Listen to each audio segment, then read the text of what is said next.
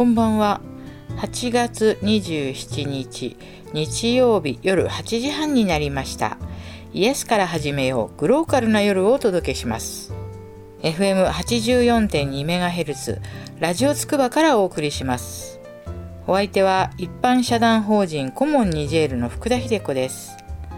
この時間ではグローカルな夜とサブタイトルにもあるようにどんなに遠い場所でも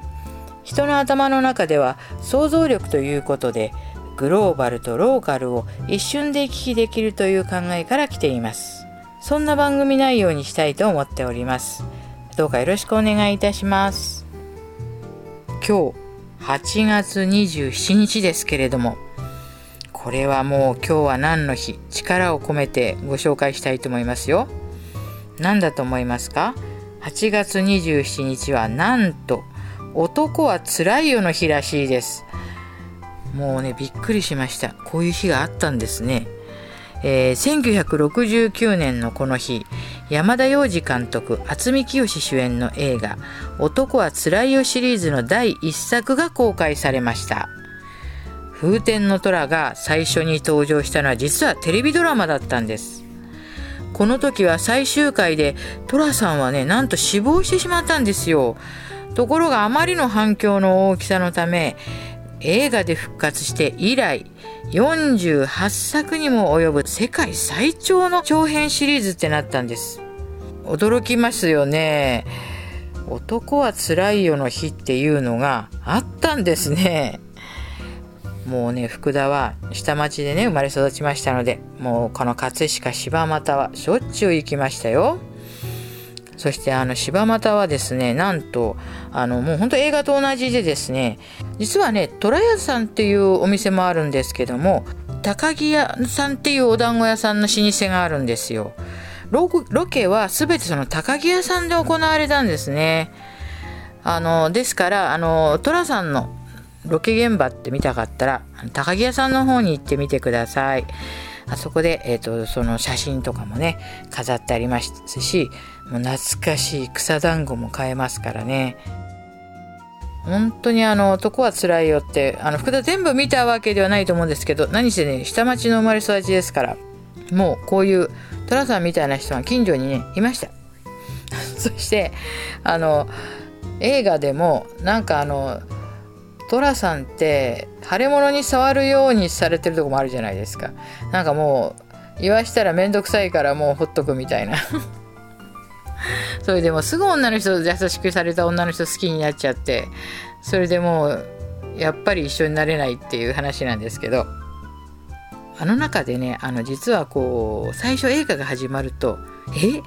こんなことあるわけないみたいな筋で進んでいくと大体夢落ちなんですよね。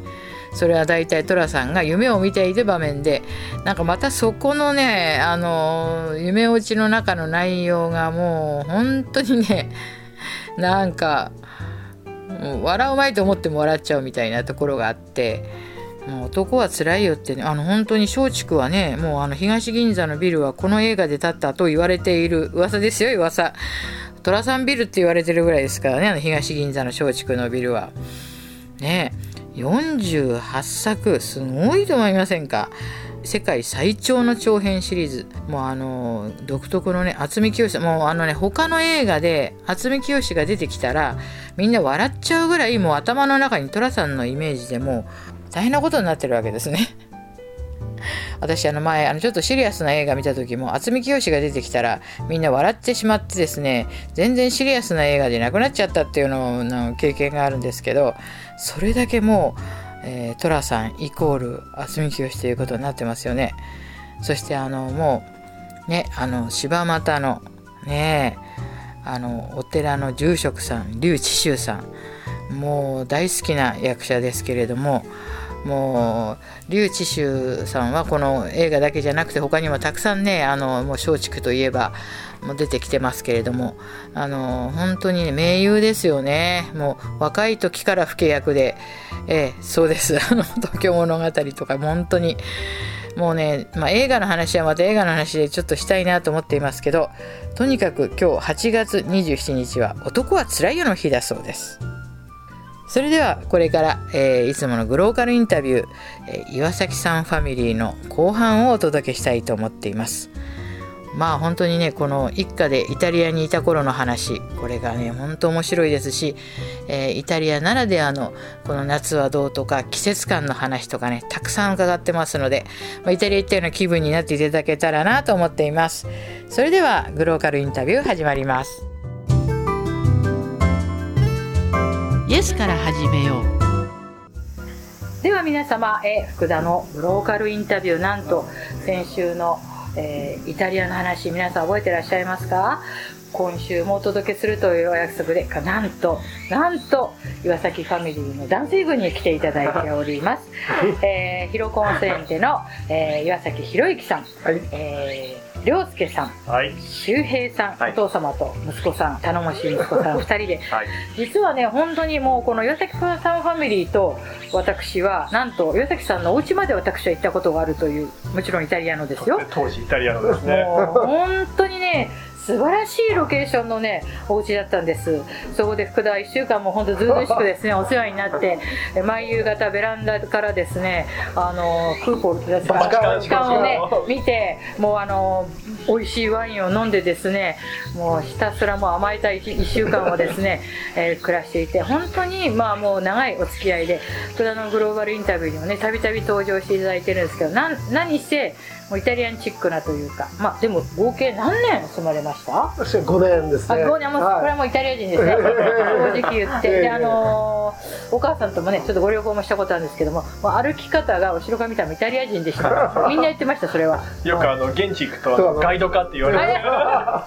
私もパリにいた時にあの調理器具のところに日本人がずれた時にあなんかね後で封筒渡されましたよ。私は「え違う違う」って言ったら後でみんなで「もらっといて後でお茶飲めばよかったのに」って言われましたけど 間違えられました。もうだから血中イタリア人濃度とフランス人濃度は高いこの高めな。という感じででもあれですよね息子さんも向こうの学校に通われててそうですね、えー、まあ、日本人学校どのぐらい何歳まで行ってました、えー、と私でちょうど小学校6年生から中学校3年生の終わりまでですね。これまた多感な時期というか。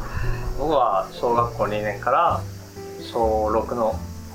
小5か小5の終わりまで。終わりまで。はいお父様としては、どういうことに気をつけてこのあのなんていうんですか向こうで過ごされました？お子さんたちがこの外国にいるということで。いやあのグローバル。グローバル？っていうかですね、まあ、あの日本では味わえないというか、はい、常に横にいる人は自分の考えとは違う考えを持ってる人だということを前提にあの物事を考えなさいと。もうね今の言葉で 今日のグローカルインタビューのもうもう腰ははいましたよ。いや本当にそれ素晴らしいあれですね。あの日本人っていうのはもう常にみんな同じ考えだと思って行動してるけどそれがグローバルという考え方でいうとすごくあのグローバルから最も遠い考え方があって常にもう自分以外の人は自分とは違うんだっていう前提があるからこそ、まあ、会話をしてあの、まあ、コミュニケーションをとってそれぞれの会話の中で相手を認め自分のこと考えも伝えるっていう、まあ、これがスタンダードなんだよっていうのをなんとなく、まあ、小学生とか中学生ですからそんなこと言ってもわからないんですけども、まあ、常にそういうことを意識するようなことを言ってたつもりです自分は。素晴らしい本当にいやそれ大事ですよね、だってやっぱりなんか一緒だと思ってるからこそなんか違意見が違ったりするとがっくりしたりとか、まあ、怒っちゃう人も、ね、怒っちゃう人もいますよね、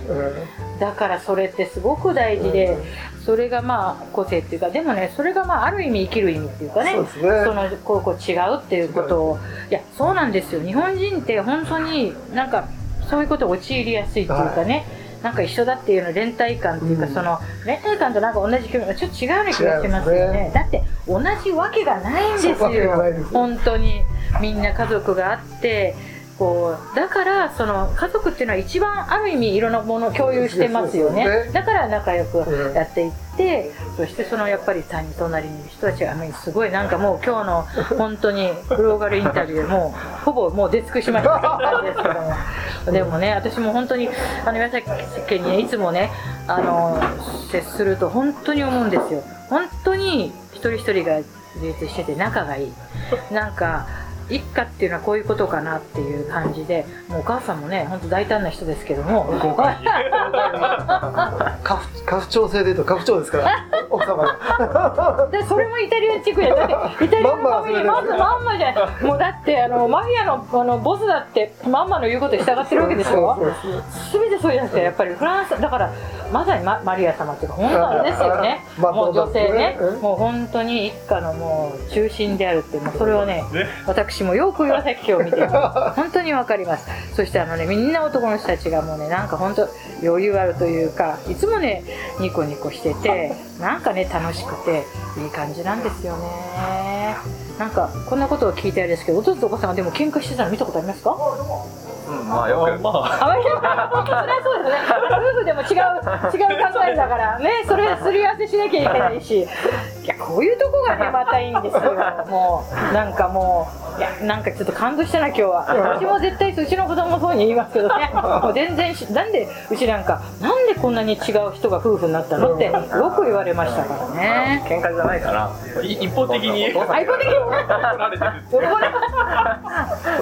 今日はねあのメルカートっていう桜坂ビバーチェでねしてもうすぐねあのだんだん皆さん帰られるとこなんですけれどもなんかこのメルカートもねいい雰囲気なんですよね。ね。本当に天気が良くて今日はまた。ねこの見渡すこれがね守谷のトスカーナと言われる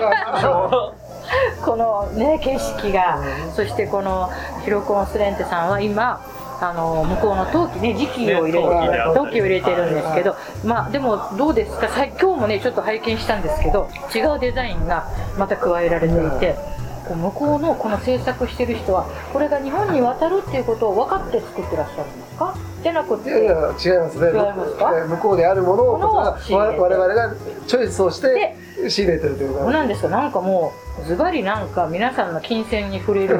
図柄なんですよまた。素敵なんですよね。私も今日ねまた購入いたしました。というかもう 何をね不思議なんですよ。何をね持ってもなんかお料理をカバーしてくれるっていうか。和風のものでも意外とそう合うかなっていうなんですよ。すごいですよね。あと普通ああいう陶器の色ってどうなのかなって思っちゃうんですけど何入れてそうですね。まあ日本ではなかなか使わない赤であったりピンクであったりピンクであったりそう。黄色黒全部ですからね。不思議ですよなんかナスの煮浸しなんてあのお料理の自身が悪いじゃないですか。だからあのこうこういうと入れたら日本のね地味な色に入れるのもいいんですけどすごく素敵になっちゃうんですよね。意外となんかあのお料理であの緑とかの葉物を足さなくてもすごくお料理の色が綺麗になるなっていうふうに言ってくださる方もいますね。さすが涼涼介さん今日腰が痛いとは思えない。さすが営業です。もう大人ですねでも息子さんたちもねいい。ねこういうふうになんか理想じゃないですかお父さんの息子さん2人とこう生飲飲んで話せるみたい。なペン少年になりたいという。何ですかペンションって。あのイタリアであの憧れの職業になってるあの名誉会長とか会長って言われる職ですね。まあ隠居ですね。い一番いい肩書きっていう。おかしい。そうなりたいっていう感じなんですか、い、や早く隠居したいといういやそんなことそんな必要もないと思いますけどね。またなれるのかな。結構やっぱりいろいろいろいろ関わってねされていきたいんじゃないかなと思いますあっちだとあの憧れの職業みたいな好きな時に口だけ出す。口だけだもうねよく分かって最る高です いやなんかねあの本当私もちょっとね本当にね笑い笑っちゃうんですけどなんか本当になんか言うことが大人なんで大人の面白さまあそうなんていうのかな。いいですね。そうですよででもねなかなかやっぱりイタリアのテイストが入ってるのかな。なんかすごいなと思うんですあとは多分あの前職で大阪で過ごしてた経験も。それはあるかもしれないですよ。大阪は鍛えられますよそうですね本当に。あのなんかちょっとあのボケをあのスルーしちゃったら今ボケたのにみたいに怒られるっていう。そうそうそうそう。あれ関東の人はちょっと驚くんですけど実は私もね先週お京都大阪行ってて私の仕事関係の人はね大阪で楽しかったです。串揚げ屋でみんなあのオール大阪人で私一人なんですけど あとは関東人ははい楽しいです、ほぼ漫才みたいな。会話が本当に。ねえやっぱりだからまあ今そういうふうにやってねイタリア、まあ、関東と大阪でいろんなところで鍛えられて、あのですけど周平さんは今どちらに住んでらっしゃるんですか？今は葛西の。は葛西。い。江戸川区の葛西葛西もね東京にすごい近くて便利ですよえねと東京なちょっ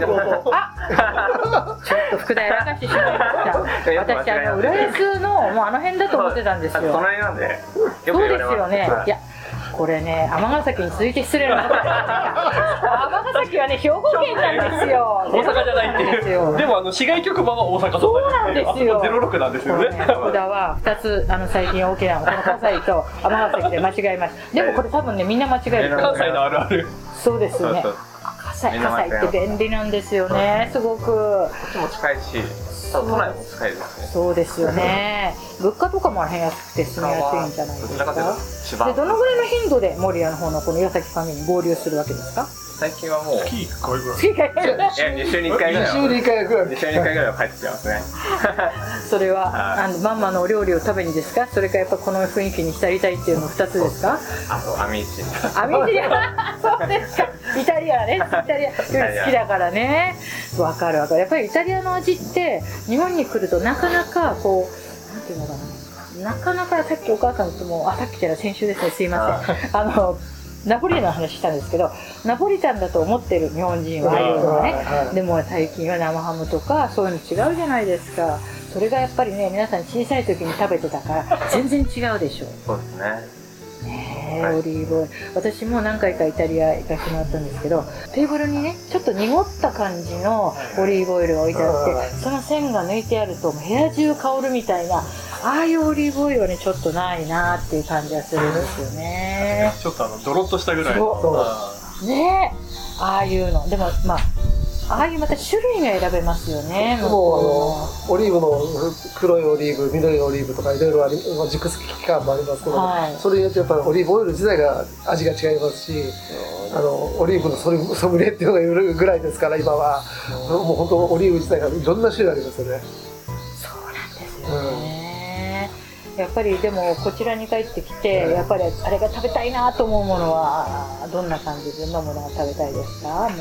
向こうに生活してた時にやっぱお野菜とかですか、まあ、お野菜ですね。あの私が当時、はい。イタリアに最初に行ったので3ヶ月ぐらい先に行ってたんですけど、子供たちと家族に行った時にこれタンポポの葉っぱだよって食べさせたのがあるんですね。今でこちらではもうスタンダードになりましたけどルッコラ、まあ、ルルーコラっていうのかな。あれねの最近。セルバチコ。セセルバチカっていう原種に近いやつ原種に近いのがある。あれね本当に日本最近ですからね。高い量だから。あとプンタレラプータレールね？ね。クリクリクリクリクリした。あれも大好きですね。ね、ネバール君の食べ物語っていう、あの YouTube に上がってるところでプンタレーラをね主人公にした話書いたんですよ、あれはねなんかあれ食って春の春そうですね。はい。寒くなったところから暖かくなる手前ぐらいの。ねもうあの本当プータレーラは特にローマでローマ。ローマでよく食べあ食べるものだと思いますけども。オリーブオイルとアンチョビアンチョビで、ねアンチョビで。だからやっぱりねイタリアも日本も四季を大切にするそうですね。国であやはりこれが出たとか夏になったからこれだとか、それがもうなんか、楽しみ食の楽しみみたいになってますよね。イタリアは路地物しかないんでいわゆるハウス物がないですから基本は。その時ににあるものしか食べれないんですね。だから全然違う季節に何か他のもの食べたいってそれはスーパー行っても売ってませんから。皆さん聞きました？あのこれが本当の、うん。やっぱりイタリア料理というものを、うんなんていうのかな世界に誇ってる人たちの感覚ですよね。要はその不自然なことはしないっていうことですね。まあ、それこそ地産に近いそうですね。えー、なんかイタリアまで行きたくなってしまいましたね。こんな話をしてるとね。もう本当にイタリア行くともうなんか空気もそれかなとにかく全てお酒もドルチェも全部なんかねやっぱりイタリア行くとさね私ああんまコーヒー飲まない人なんですけど、うんイタリア行くとコーヒー飲むんですエスプレッソがエスプレッソなんかね飲みたくなって全然違うあお水とかもあるんですかね。まあ香水でしょうしね。お水も違うしやっぱり豆と豆と機機械が。械ですよね。でもだいぶ日本でも今美味しいコーヒーが飲めるところがちょっとずつ増えてきましたけどねというわけでですね皆さんあのヒロコンスレンテさんは、まあ、じ陶器のあの、まあ、販売とかいうのもしてるんですけど旅行のご相談にも乗ってもらえますので、はい。あの何気にこうやっぱり今度こういうふうにやらせたらもうここあそこはこれが有名でこうですよみたいな。本当にねもう親身なアドバイスもしてくれますしなんかあのいろんなこういうふうにやってなんかイタリアを話しにね来てもらいたいですよそうね。はい。そういうことであっという間に岩崎ファミリーと 岩崎さんファミリーとお話ししてると時間が経ってしまうんですけどどうですか？皆さんまたイタリアにいらっしゃる予定というかいらっしゃりたいですよね？行きたいですよね？今年の秋頃またまた。行く予定ですね。そしたらそのお話が楽しみですねであの息子さんたちお二人はイタリア人のガールフレンドって最後にぶちかあの爆弾ぶち込みますけども ガールフレンド作りたいなって思いますか？そのためにはもうちょっとイタリア語頑張らないといけないですかね。そうですよね。愛を語る言葉でした。あ歌う言葉でした。歌う歌う言葉。でももう少しやっぱりそうだそうですよ。でもねまたイタリアの女性も情熱的ですからね。また本当に。まあじゃあまたそうなった時のお話を伺いたいと思います。ご報告です今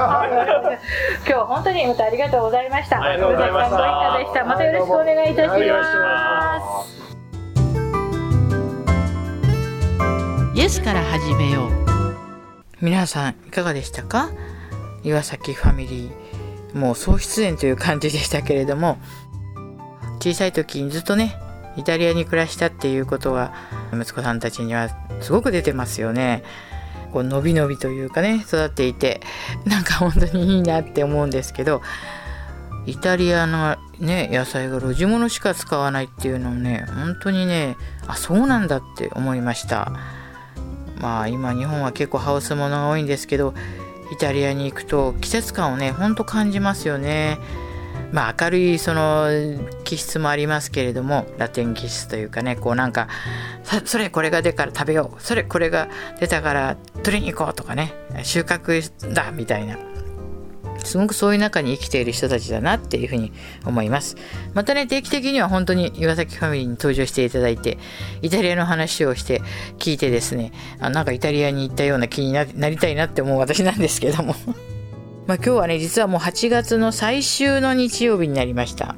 まあ、8月もね、本当はもう8月の1桁に立秋というのが入ってきますから、本当は秋なんですよね、暦の上では。あの秋風月とかも言いますしね寒月月を見るとも言いますし、まあ、葉月というねあの名前ももちろん有名ですけども8月の季語の中にはもう立秋もありますしそれからあの星祭り天の川とかまあそういうのもねほんと8月の季語なんですね。迎え日それから灯籠とかもそうですね。花火。それからつくつく帽子秋のセミとかもね季語なんですよ。秋の季語。8月の。そうなんです。8月の季語っていうのは本当にたくさんあってまあかぼちゃとかもインゲン豆もなた豆小豆大豆豆関係のね季語がもう8月の季語なんですよ。それからニラの花とかね水引の花とかそれから白縫いとかね日本語は本当に美しいですね。で8月はねまたあのお盆もありますのでお祭りがすごく多いですよね。え実はね福田はですね今から5年ほど前に阿波踊りを見に行ったんですよ。フランス人に誘われて行ったんですけどね。でなんでそのフランス人に誘われたかというとフランス人がこんなねすごいお祭りに行かないっていうのはねどういうわけだみたいに言われましてですねあの あの牛に引かれて善光寺っていうなんか言葉ありますけど私はね式根島とか日本の結構そのあれもフランス人に誘われて日本人なのに知らないのか的な感じでね連れて行かれたんですよ。そしてあの阿波踊りもですねなんか行く前は混んでるとこ行くの嫌だなとか思ってたんですけどいや行ってよかったと思いますねこればっかりは。やっぱり見てみないとわからないしもう行ってみないと本当わかんないですよね。すごいパワーでした。そしてあの揃って踊る人たちのなんか躍動感っていうかなんか盛り上がりというかなんかあの徳島出身のお友達が言ってましたけれどもなんかあのカンカンカンってあのエラやっちゃの前にカンカンカンって3つこう鐘が鳴るとこからぐわっと違う踊るらしいですね。それでなんかもう そのエラやっちゃから始まるんじゃなくてもうカンカンカンで血が湧くのが徳島人だって聞いてあなるほどなと思いました本当に確かにそういう何かすごいものがありますね でその行った阿波踊りに行った時にあの実はね鳴門の渦もあの環状線という追潮を見る船に乗りましてあの福田行ってきたわけですけども。いやこれもねすごかったです。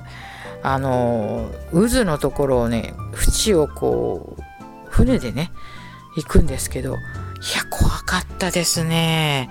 もう本当にこのまま飲まれちゃうんじゃないかっていうような感じなんですけど海の底がねこう割れて見えるんですよ。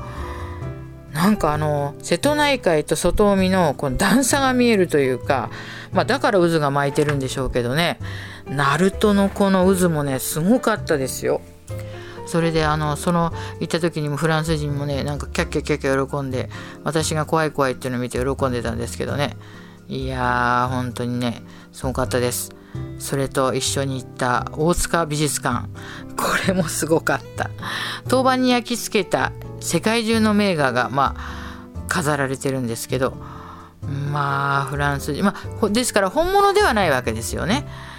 当番に焼き付けているのでもう何年もね何年もっていうかもう100年単位で大丈夫だと言われているんですけどもまあそれもすごかったです。なぜあそこがねすごいかっていうとつまり一挙に一挙に世界中の名画が見られるということですね。